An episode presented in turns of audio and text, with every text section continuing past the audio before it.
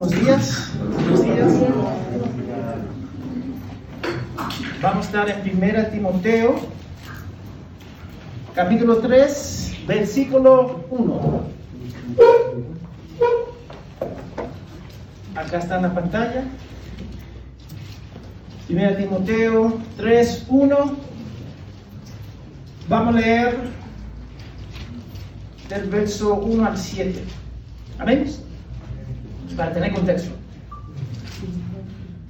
Palabra fiel es esta.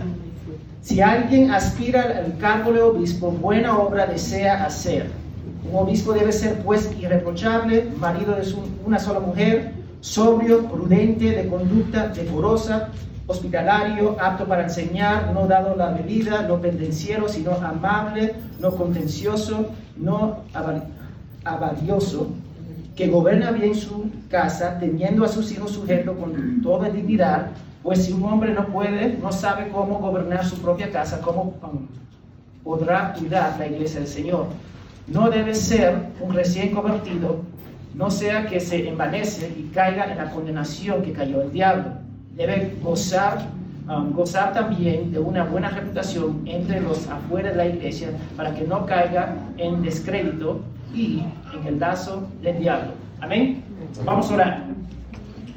Señor, gracias por tu fidelidad y tu amor por nosotros. Queremos ser exhortados a través de tu palabra. Queremos ver tu carácter, Señor, y la belleza de Cristo, que es nuestro ejemplo en todo. Gracias, Padre, por amarnos primero. En el nombre de Jesús. Amén y amén. Entonces la semana pasada vimos que la cualidad más importante de un pastor es su carácter. Lo digo otra vez, es su carácter. Que el pastor debe ser el modelo para la congregación, para su familia, para los de afuera. Y esto no significa perfección, sino cumplir con los requisitos y siempre tenerlos en cuenta. Siempre. Vimos también, 1 Timoteo 5, 19 al 21, que todos los ancianos y pastores también son llamados a rendir cuenta de acuerdo a las escrituras.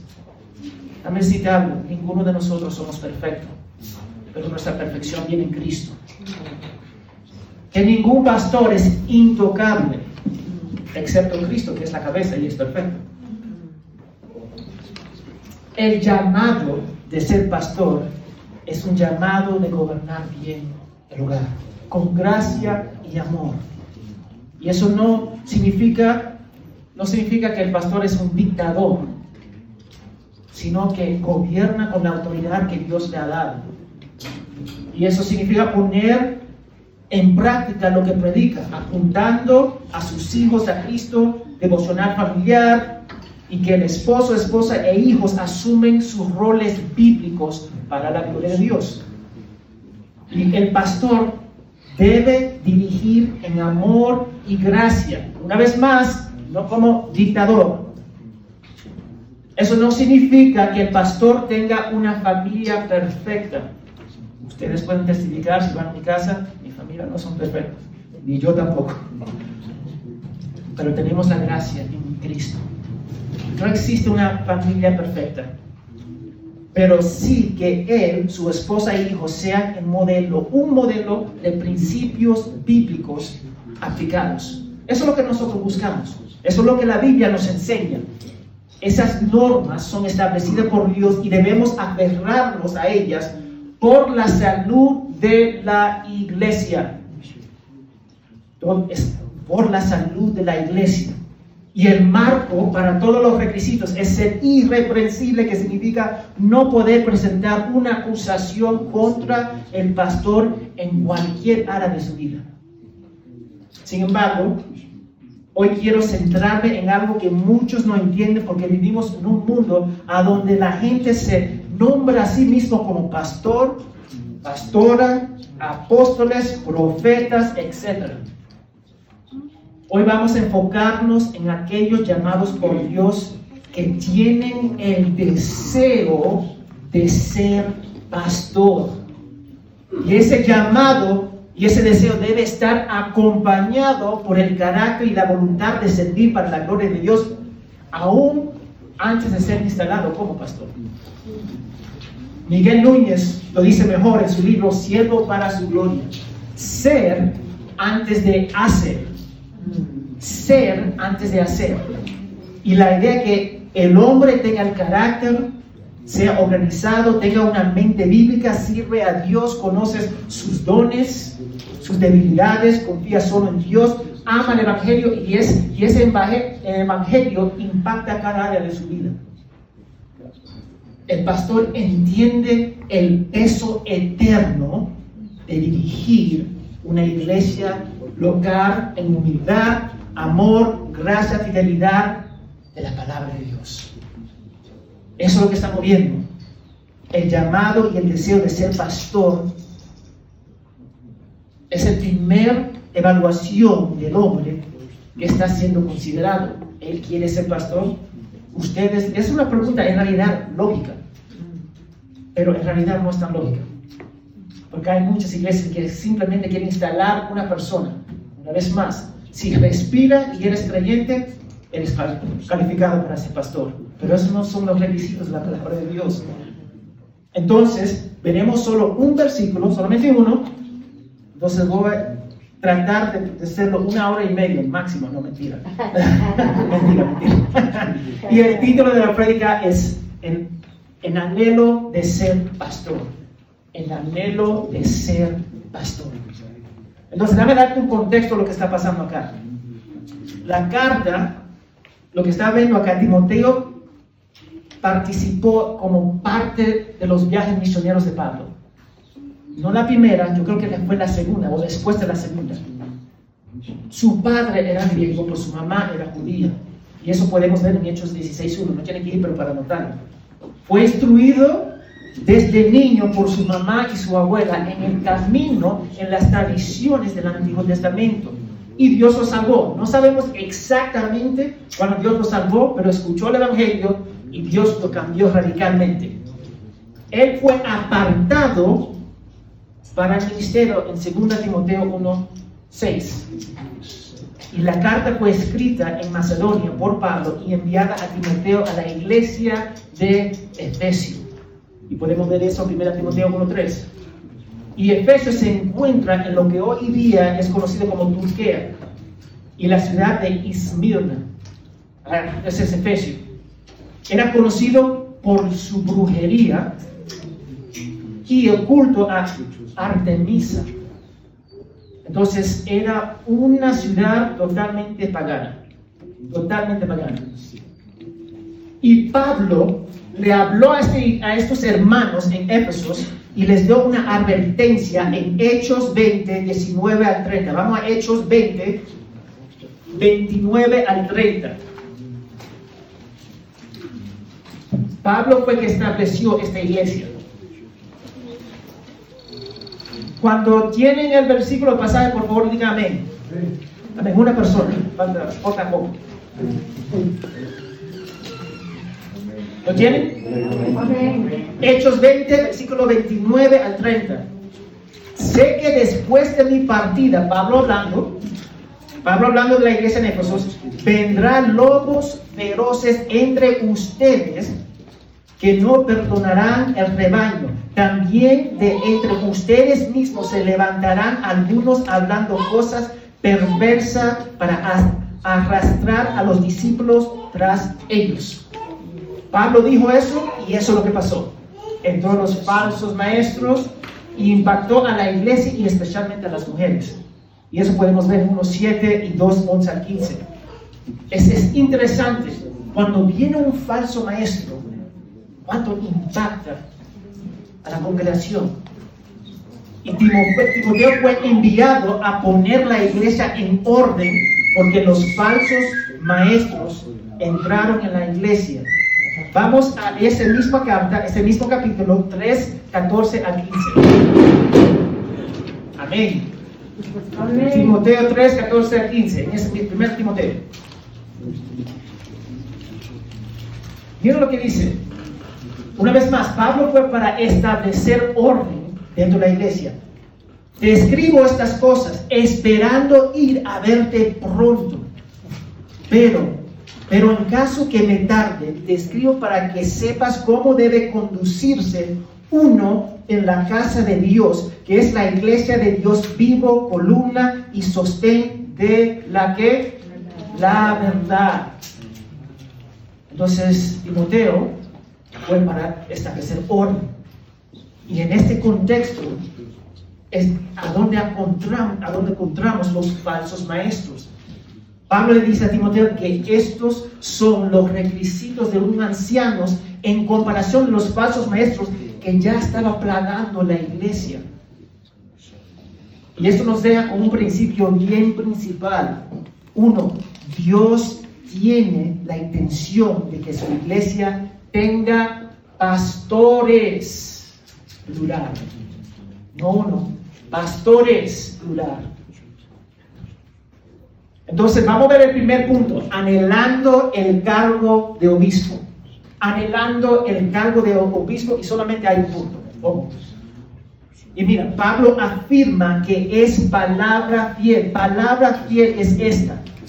¿Tú sabes lo que significa? Que es digno de confianza. No debe haber ninguna duda, especialmente a la luz de los pasos maestros que ya está dentro de su rango. Especialmente. El texto dice, si alguno aspira ser anciano. Entonces lo primero que debemos notar es que el llamado de ser pastor, yo no voy a ser bien popular con esto, pero es para hombres. El llamado de ser pastor es solamente para hombres. El pronombre tis en el griego, que se traduce como alguien, palabra esta, si alguien aspira el cargo al cargo, ese alguien es masculino. Es masculino. Y fluye con la idea del versículo 2. Mira lo que dice. Un obispo debe ser pues irreprochable marido de una sola mujer. No dice marida de un solo hombre. Vamos, yo no lo digo, es la palabra de Dios. Yo sé que eso no es popular hoy día. Y tendemos a pasar por alto este concepto, pero el llamado a ser anciano es solo para los hombres. No hay flexibilidad. No podemos modificar la palabra de Dios. Eso es lo que dice. Si la palabra de Dios dice que no robe, no robamos. Si la palabra de Dios dice que el pastoreado es para los hombres, es para los hombres. Y dame decirte algo, hermanas, eso no significa que ustedes no tienen valor en los ojos de Dios. Pero nosotros tenemos que entender que Jesús escogió 12 discípulos, que eran todos hombres, no 11 hombres y una mujer, o 6 y 6. Él escogió 12 hombres. Pero las hermanas tienen valor dentro de la iglesia. Ellos tienen valor. Simplemente no pueden ser pastor. No se pueden encargar de la iglesia. Las hermanas deberían crecer en la teología. Déjame decir eso. Lo voy a decir otra vez. Nosotros pensamos que la teología es para los hombres, es para todos. Si eres discípulo de Cristo, significa que ustedes tienen que crecer en la palabra de Dios. Pero simplemente tenemos que entender que son roles diferentes. Yo no me levanto y digo, ay, me quiero embarazar hoy día. No, es el rol de la mujer. Es el rol de la mujer. Gracias a Dios. yo no voy a sentir ese dolor. Yo voy a apoyar a mi esposa. Y la apoyé varias veces. Pero es parte de, es diferentes roles. Pero todas las hermanas deben tener el anhelo de convertirse en teólogas. Todas las hermanas. Y guiar a otras mujeres una mejor comprensión del Evangelio, de la verdad bíblica. Cada hermana tiene ese llamado. Todas las hermanas están llamadas a pastorear los corazones de sus hijos bajo el liderazgo de sus maridos. Pero una vez más, hermanas, su llamada es igual de importancia para su familia y la iglesia local. necesitamos teólogas. Lo voy a decir otra vez, necesitamos teólogas. Mujeres que conocen la palabra de Dios. Yo, yo estoy en el seminario ahora, conozco varias personas, pero la persona en yo conozco que ha leído la Biblia más de 15, 20 veces en un periodo de 5, 10 años, 7 años, es una mujer. Y esa mujer puede citar la palabra de Dios. A veces les cuesta escuchar, pero le encanta la palabra de Dios y necesitamos teólogas dentro de la iglesia. Pero el rol de los pastores es un llamado para los hombres. Y yo sé que eso no me hace popular, pero yo no busco la popularidad de ustedes. Yo busco para estar bien en frente de Dios. Y hay muchas iglesias evangélicas con pastoras o con costumbre de llamar la esposa del pastor con ese título. Pero eso no es bíblico, hermanos. No es bíblico. Porque la palabra de Dios lo dice. El crecimiento de la ordenación de mujeres en realidad empezó en el siglo XIX y creció después de la Segunda Guerra Mundial. Porque ¿a dónde estaban todos los hombres? En la guerra. Entonces los pastores dejaron la, la carne a las mujeres. Y cuando tomaron ese poder, ¿tú sabes lo que no querían hacer? Soltarla. Eso es lo que pasó. Bíblicamente, el cargo de pastor dentro de una iglesia local es solo para los hombres. Y hoy en día es contracultural a decir aún eso, que es solamente para los hombres pero no basamos nuestra práctica en la cultura, jamás, sino en cada palabra que sale de la boca de Dios. Y en esta iglesia no instalamos mujeres como pastoras. Una vez más, yo sé que eso no es popular, pero nos gobernamos por las escrituras y no por los tiempos. Simplemente para saber, la primera cosa que tenemos que establecer que es para hombres. Lo siguiente que debemos ver es que el hombre debe desear, anhelar, querer la posición. Eso suena obvio. Suena obvio, pero una vez más, no es obvio. Ahora, la Biblia, en la Biblia, el deseo puede ser positivo o negativo. Entonces vamos a ver un ejemplo negativo. Y es la misma palabra en griego. Vamos primero a Timoteo 6.10. En este libro 1 Timoteo 6:10.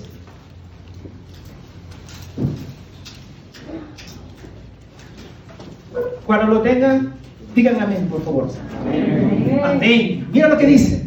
Porque el amor al dinero, esa palabra amor es la misma palabra de anhelar en 1 Timoteo 3:1.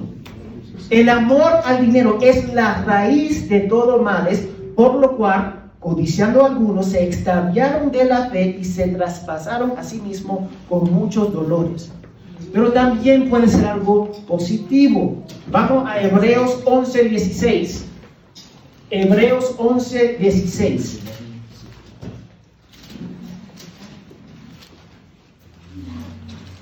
Nosotros usamos la Biblia acá mucho, entonces, acostúmbrense.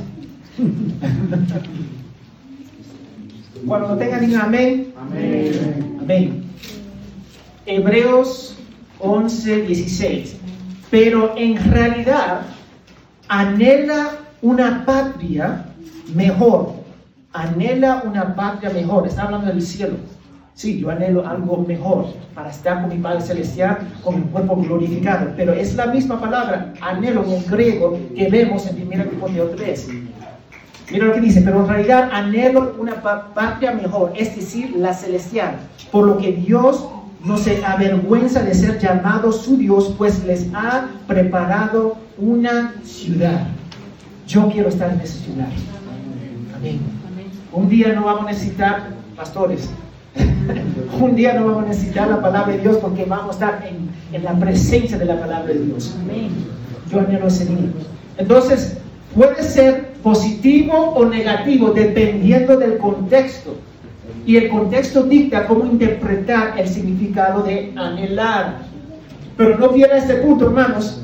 La palabra describa una búsqueda ambiciosa. La palabra tiene ese sentir que quiere la posición, lo desea.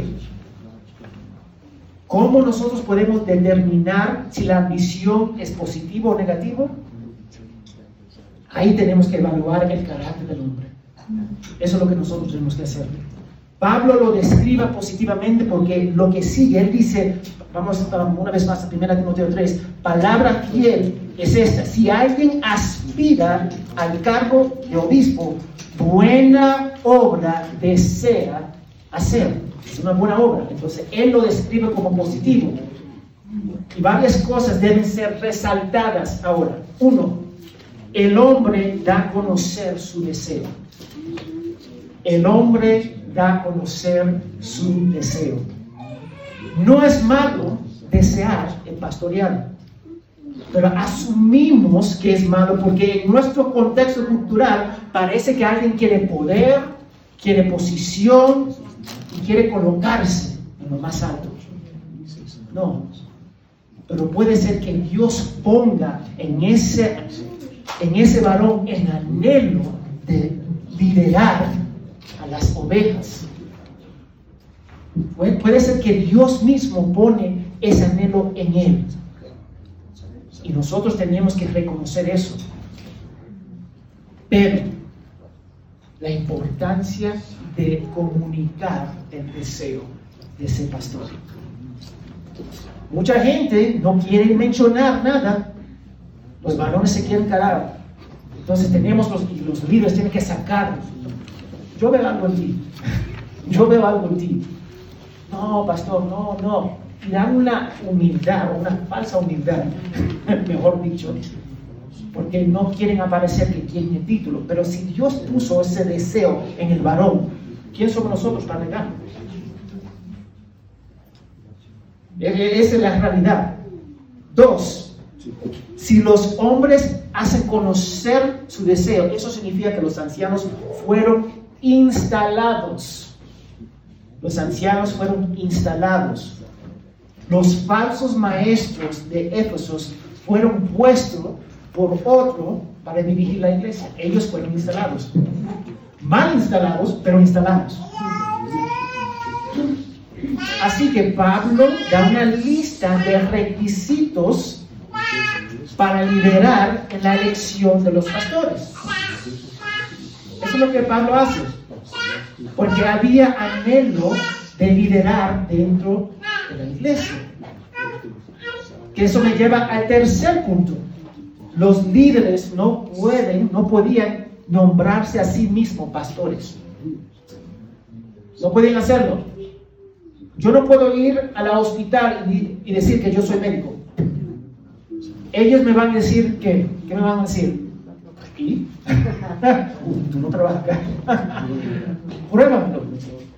Y yo tengo que mostrarme mis títulos y todo, que yo, fui, que yo estudié, que yo trabajé, que tengo experiencia. Tengo que mostrarlo. Mucha gente se autonombra pastores y están causando problemas dentro de la iglesia. Pero ellos no se, pueden, no se podían nombrarse pastores a sí mismos. Y esto sería una contradicción directa con la instrucción de Pablo. Pablo dijo, Pablo está diciendo que teníamos que instalarlos. Y según estos requisitos, ningún hombre puede autoproclamarse pastor. Como cualquier persona no se puede autoproclamar. Yo no puedo decir que soy ingeniero, no lo puedo decir. Ni a un ángel puedo decirlo, y él está estudiando, ni él tampoco, hasta que termina la carrera. Entonces nosotros tenemos que captar esa idea, tenemos que ir y hacer las cosas en orden.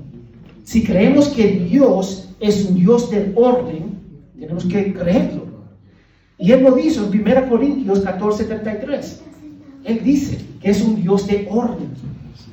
Entonces debemos de someternos a su voluntad decreta en su palabra. No simplemente podemos hacer lo que nosotros queremos hacer. Y nosotros tenemos que ver, como yo dije antes, el anhelo de un hombre querer ser pastor puede ser positivo o negativo. Y acá es donde nosotros como iglesia tenemos que discernir, porque instalar a un hombre que es llamado, pero no está listo, puede dañar a la iglesia, tanto como instalar a un hombre que nunca fue llamado. Ambos son peligrosos. Ambos pueden causar daño. Y hay algunos de ustedes pueden testificar. Porque nosotros, hay algunos de ustedes que han pasado por divorcios, han pasado por subidas y bajadas en su vida, porque eligieron una pareja mal. Pasa. Podemos ser engañados, podemos caer en la trampa de emociones, pero nosotros tenemos la responsabilidad de discernir los requisitos de Pablo, de Dios. Y esto conlleva tiempo. Y como líderes debemos tomarnos el tiempo para evaluar el candidato, su matrimonio, sus hijos, su reputación, su ética en el trabajo, su servicio, su pasión, su conocimiento, su llamado. Nosotros tenemos esa responsabilidad. No solamente los pastores, sino cada uno de ustedes. Mira, déjame decirte, hermanos, yo puedo servir Podemos tomar cuatro, cinco, seis años para instalar un pastor y aún salir mal. Mira, yo te doy un ejemplo de Judas, es buen ejemplo. Dios, Jesús, escogió a Judas, ¿sí o no? Él sabía exactamente que el corazón de Judas, sí, pero ninguno de los discípulos sabía. Cuando Jesús dijo, alguien me va a engañar, todo el mundo dijeron, va a ser Judas. Nadie dijo eso. Ah, Judas dice, no, Señor. Todo el mundo dice, pues, yo te a engañar a Jesús. Esa es la realidad. Tenemos que evaluar. Y aun cuando tomamos todos los pasos, algo, algo puede pasar más. Ojo, en el proceso. Otra cosa que vemos es que el trabajo de los ancianos es de supervisar, de guiar las ovejas. No es para guiar las ovejas para llenar su bolsilla de dinero. No es eso. Y esto parece totalmente obvio, pero no lo es. Incluso para la iglesia de Éfesos. Éfesos. No era, no era. Ellos entraron, instalaron hombres que estaban plagando la iglesia. Y el trabajo del pastor es vigilar a alguien o a algo y en este caso, el trabajo del pastor es velar por las ovejas de Dios que Dios pagó con el precio de su Hijo a través de la sangre de Jesús. No es un trabajo fácil, pero es necesario para ayudar a los hermanos a crecer en madurez. Las ovejas le pertenecen a Jesús, no le pertenecen a los pastores. Muchos pastores dicen, no, son mis ovejas, son mis ovejas, son mis ovejas. ¿Cuántas veces ya han escuchado, son mis ovejas? Después yo hago una pregunta, ¿tú moriste por ellos? No, yo no morí por ellos, pero le pertenece a mi iglesia. ¿Tú eres la cabeza de la iglesia? Yo soy la cabeza de esta iglesia. Falso, Cristo. Tú eres administrador. No pierdes tu posición. No te olvides quién tú eres en el rango de la iglesia. Cristo es la cabeza, no los pastores. Somos administradores de él. Ahora bien, es un puesto, es una carga oficial de la iglesia. Es una carga. Mira, palabra fiel es esta. Si alguien aspira al cargo de obispo, eso, eso no, es una posición oficial de la iglesia donde el pastor guía al pueblo de Dios a, las, a los pastos verdes, para alimentar a las ovejas a través de la fiel predicación de la palabra. El trabajo principal de los pastores es el cuidado de la iglesia. Y nosotros podemos entrar en detalles, hace eso, eso, eso, podemos entrar en detalles. Pero su trabajo es imitar a Cristo, caminando, equipando, orando, discipulando, exhortando a la iglesia para vivir vidas santas, para la gloria de Dios. Eso es lo que es. Hermanos, la posición de servicio es una posición de servir. Y dame decirte, ¿solamente los pastores son llamados para servir? No, ni modo. Todos nosotros estamos llamados a servir. Jesús no vino para ser servido, sino para servir. Mateo 20, 28. La posición es de autosacrificio para ayudar a madurar a los verdaderos creyentes. Y esto implica dos cosas. Los pastores pastorean ovejas y no cabras. La iglesia es para creyentes. Yo lo voy a decir otra vez. La iglesia es para los creyentes.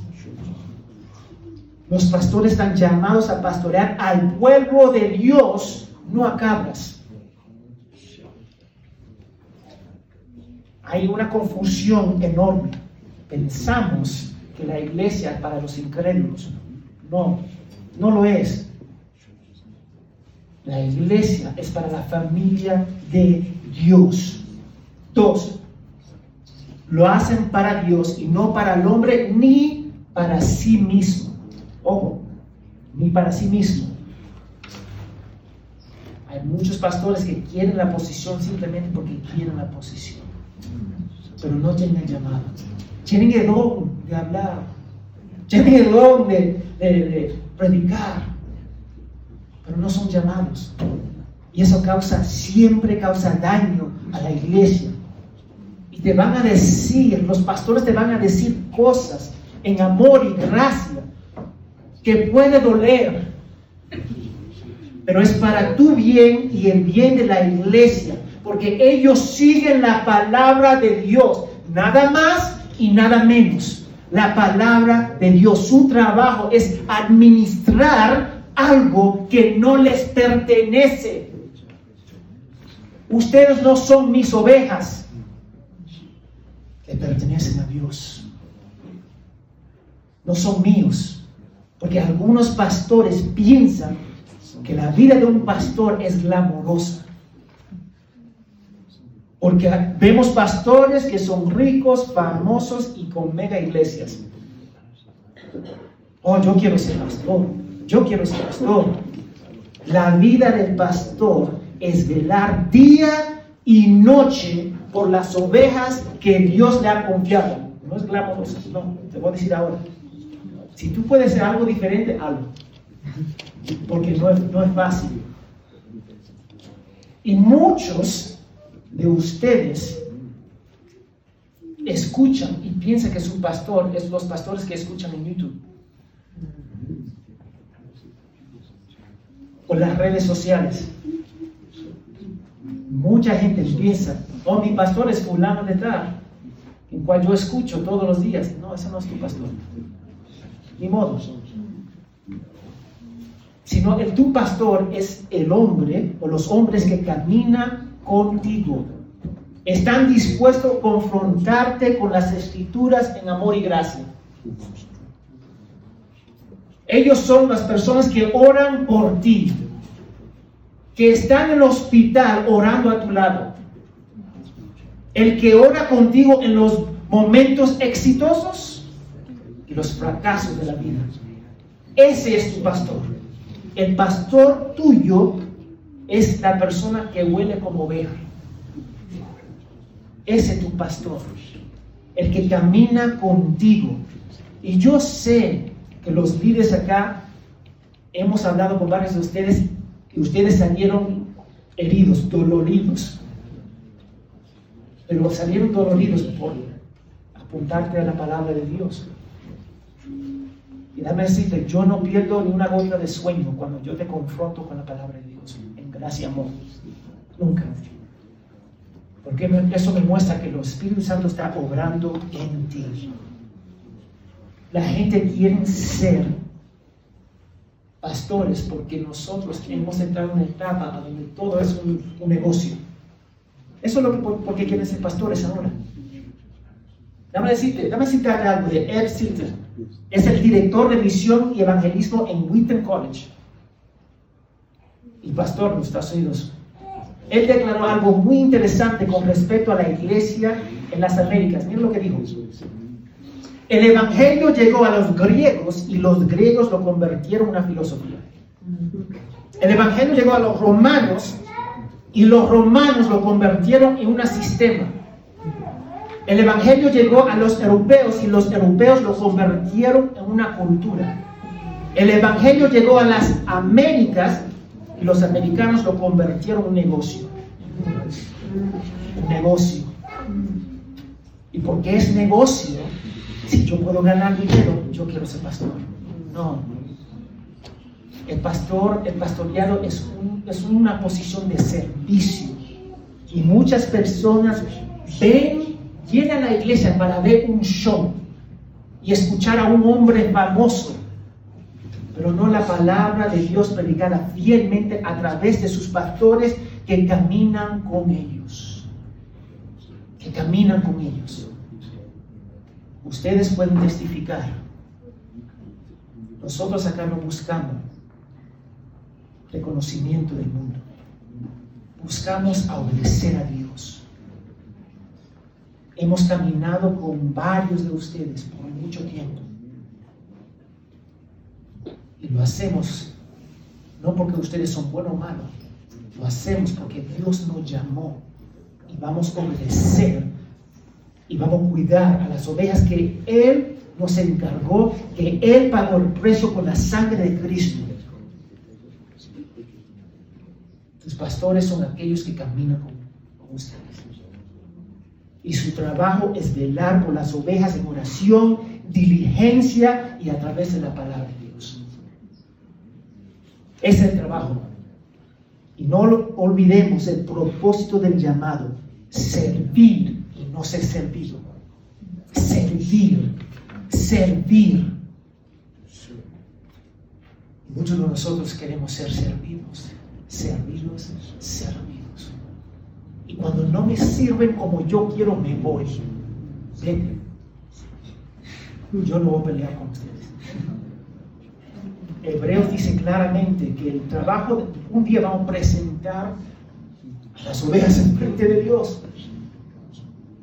Tenemos que presentar, y puede ser, podemos presentarlo gozosamente o como una carga. Y a veces puede ser ambos. Y ese servicio se hace ante Dios y no al hombre. Y debido que es una posición de autosacrificio, de equipar a los santos para la buena obra que Dios ha preparado para ellos, es un llamado. Pablo afirma que es un oficio bueno que estos hombres desean. Es bueno, pero el hombre debe ser calificado de acuerdo con los requisitos de las escrituras. Yo no puedo bajarlo ni subirlo. No podemos bajar los estándares diciendo Él puede completar todos los requisitos, menos con la excepción del amor al dinero. ¿Podemos decir eso? No, no podemos decir eso. O no podemos añadir a la lista, cumplir todos los requisitos, pero tú necesitas dos títulos. No podemos hacer eso tampoco. Dios llama a cada líder según sus propósitos. Y si Dios llama, ¿quién somos nosotros para detener la obra de Dios? Pero es Dios que llama, no los hombres. Y si Dios llama una vez más, también equipa y prepara al hombre. Y la iglesia lo afirma. Porque Dios no hace las cosas a medias. Yo lo voy a decir otra vez porque nos cuesta entender esto. Si Dios tiene un llamado en tu vida, Él te va a equipar para ese llamado y la iglesia lo va a afirmar, sí o sí. Cata eso, porque no, no existe una persona inútil en el cuerpo de Dios. No, no existe. Entonces, ¿qué significa eso para nosotros? Como iglesia debemos hacer nuestra diligencia en evaluar los pastores según los requisitos, porque la Biblia está llena de ejemplos de malos pastores y líderes. Ezequiel 34, 2 a 10. Ezequiel 34, 2 a 10. Márcalo en sus Biblias. Márcalo. Si tú quieres ver cuánto Dios apriesa los líderes de la, de la, de la iglesia, en ese entonces del templo,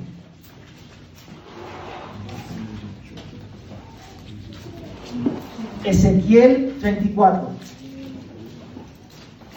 Cuando lo tengan, digan amén. Amén. Amén. Mira lo que dice, profecía contra los pastores de quién? De Israel. Entonces vino a mí la palabra del Señor, hijo del hombre, profetiza contra los pastores de Israel. Profetiza y di a los pastores, así dice Dios, hay de los pastores de Israel que se apacientan a sí mismos. ¿No deben los pastores apa- apacentar al rebaño? Comen la grasa, se han vestido con la lana de huella, de huella, la oveja engordada, pero no apacienta al rebaño. Disculpa. Ustedes no han fortalecido a las débiles, no han curado a la, a la enferma, no han ven- vendado a la herida, no han hecho volver a la descarria- descarriada, no han buscado a la perdida, sino que les han dominado con dureza y con, y con servi- servidad, severidad, disculpa. Los pastores se abusaron. Los pastores se abusaron. Dios reprende a los pastores porque no cuidaban las ovejas, sino que se servían a sí mismos mientras las ovejas estaban abandonadas, echadas por cualquier lugar y siendo asesinadas por las bestias. ¿Quiere otro ejemplo? Primera Samuel 12 a 36, no lo vamos a leer todo, pero anótalo. Primera Samuel 2, 12 al 36. Primera Samuel 2, 12 al 36. Esos son los hijos de Elí. ¿Se recuerdan los hijos de Elí? Ellos fornicaron con las mujeres que servían en el templo y robaban el sacrificio que le pertenecía a Dios. ¿Es un pecado, un pecado de liviano? No. Eso es lo que ellos hicieron. Pastores no son dictadores para gobernar como ellos quieren. Ellos no son infalibles ni son intocables. La autoridad de los pastores empieza y termina con la palabra de Dios. Uní este libro acá. Y el momento que el pastor sobrepasa este libro, ya pierde la autoridad de gobernar, de dirigir. Pierde la potestad de seguir en el cargo. Hay pastores que nunca, mira, le voy a decir, pastores que nunca leyeron la Biblia. Si tú le dices, vete a Mateo, no saben dónde ir. Mateo, es lo más fácil. Apocalipsis se pierde. Final, Génesis, no saben. Ellos están constantemente olvidando. Hay pastores que yo conozco que han cometido adulterio y no se quieren bajar. Después, y no se bajan. Que los hijos son rebeldes. Pastores solteros que han fornicado y no dejan su pastorado. Que sus vidas son totalmente desorganizados y no quieren renunciar diciendo, si Dios me llamó, solo Él me puede sacar. Así no me dicen. Si Dios me llamó, solo Dios me puede sacar. Y yo le estoy diciendo claramente, Dios te está sacando porque está desobedeciendo su palabra. Sal. No, yo no voy a salir. Él tiene que decirme directamente, oh, ok. Y ellos van a sufrir. Eso me da mucha tristeza. El deseo de ser un pastor y servir a la iglesia es bueno, pero debemos tener cuidado cuando instalamos a pastores y tomar el tiempo para examinar su carácter. Porque no solo va a dañar a la iglesia, sino va a dañar al hombre y su familia. Muchas personas van a ser dañadas en el medio del proceso. Y la necesita Dios envió a su Hijo a lograr por nosotros lo que nosotros no podíamos lograr. Dios, mira, envió a quién? Jesús. Jesús. Jesús pagó nuestra deuda contra los pecados que nosotros cometimos contra Dios.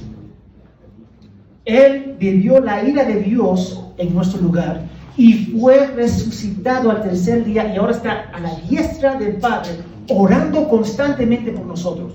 Pero cuando Dios quiso renovar el pacto, Él envió a su Hijo Jesucristo, el mejor candidato para completar la obra de redención.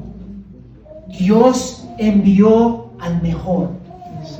Lo puedo decir otra vez. Dios envió al mejor, envió su Hijo. El Espíritu Santo en Hechos 13.2 apartó a Bernabé y, Pablo para la obra en cual Él llamó por ellos. Necesitamos enviar lo mejor de nosotros para cualquier trabajo que pertenezca al reino de Dios. Ustedes dicen, eso sí, eso es obvio, eso es obvio. Pero no es obvio porque hacemos lo contrario. No solamente lo hacemos lo contrario, lo hacemos al daño de la iglesia. Eso es lo que hacemos.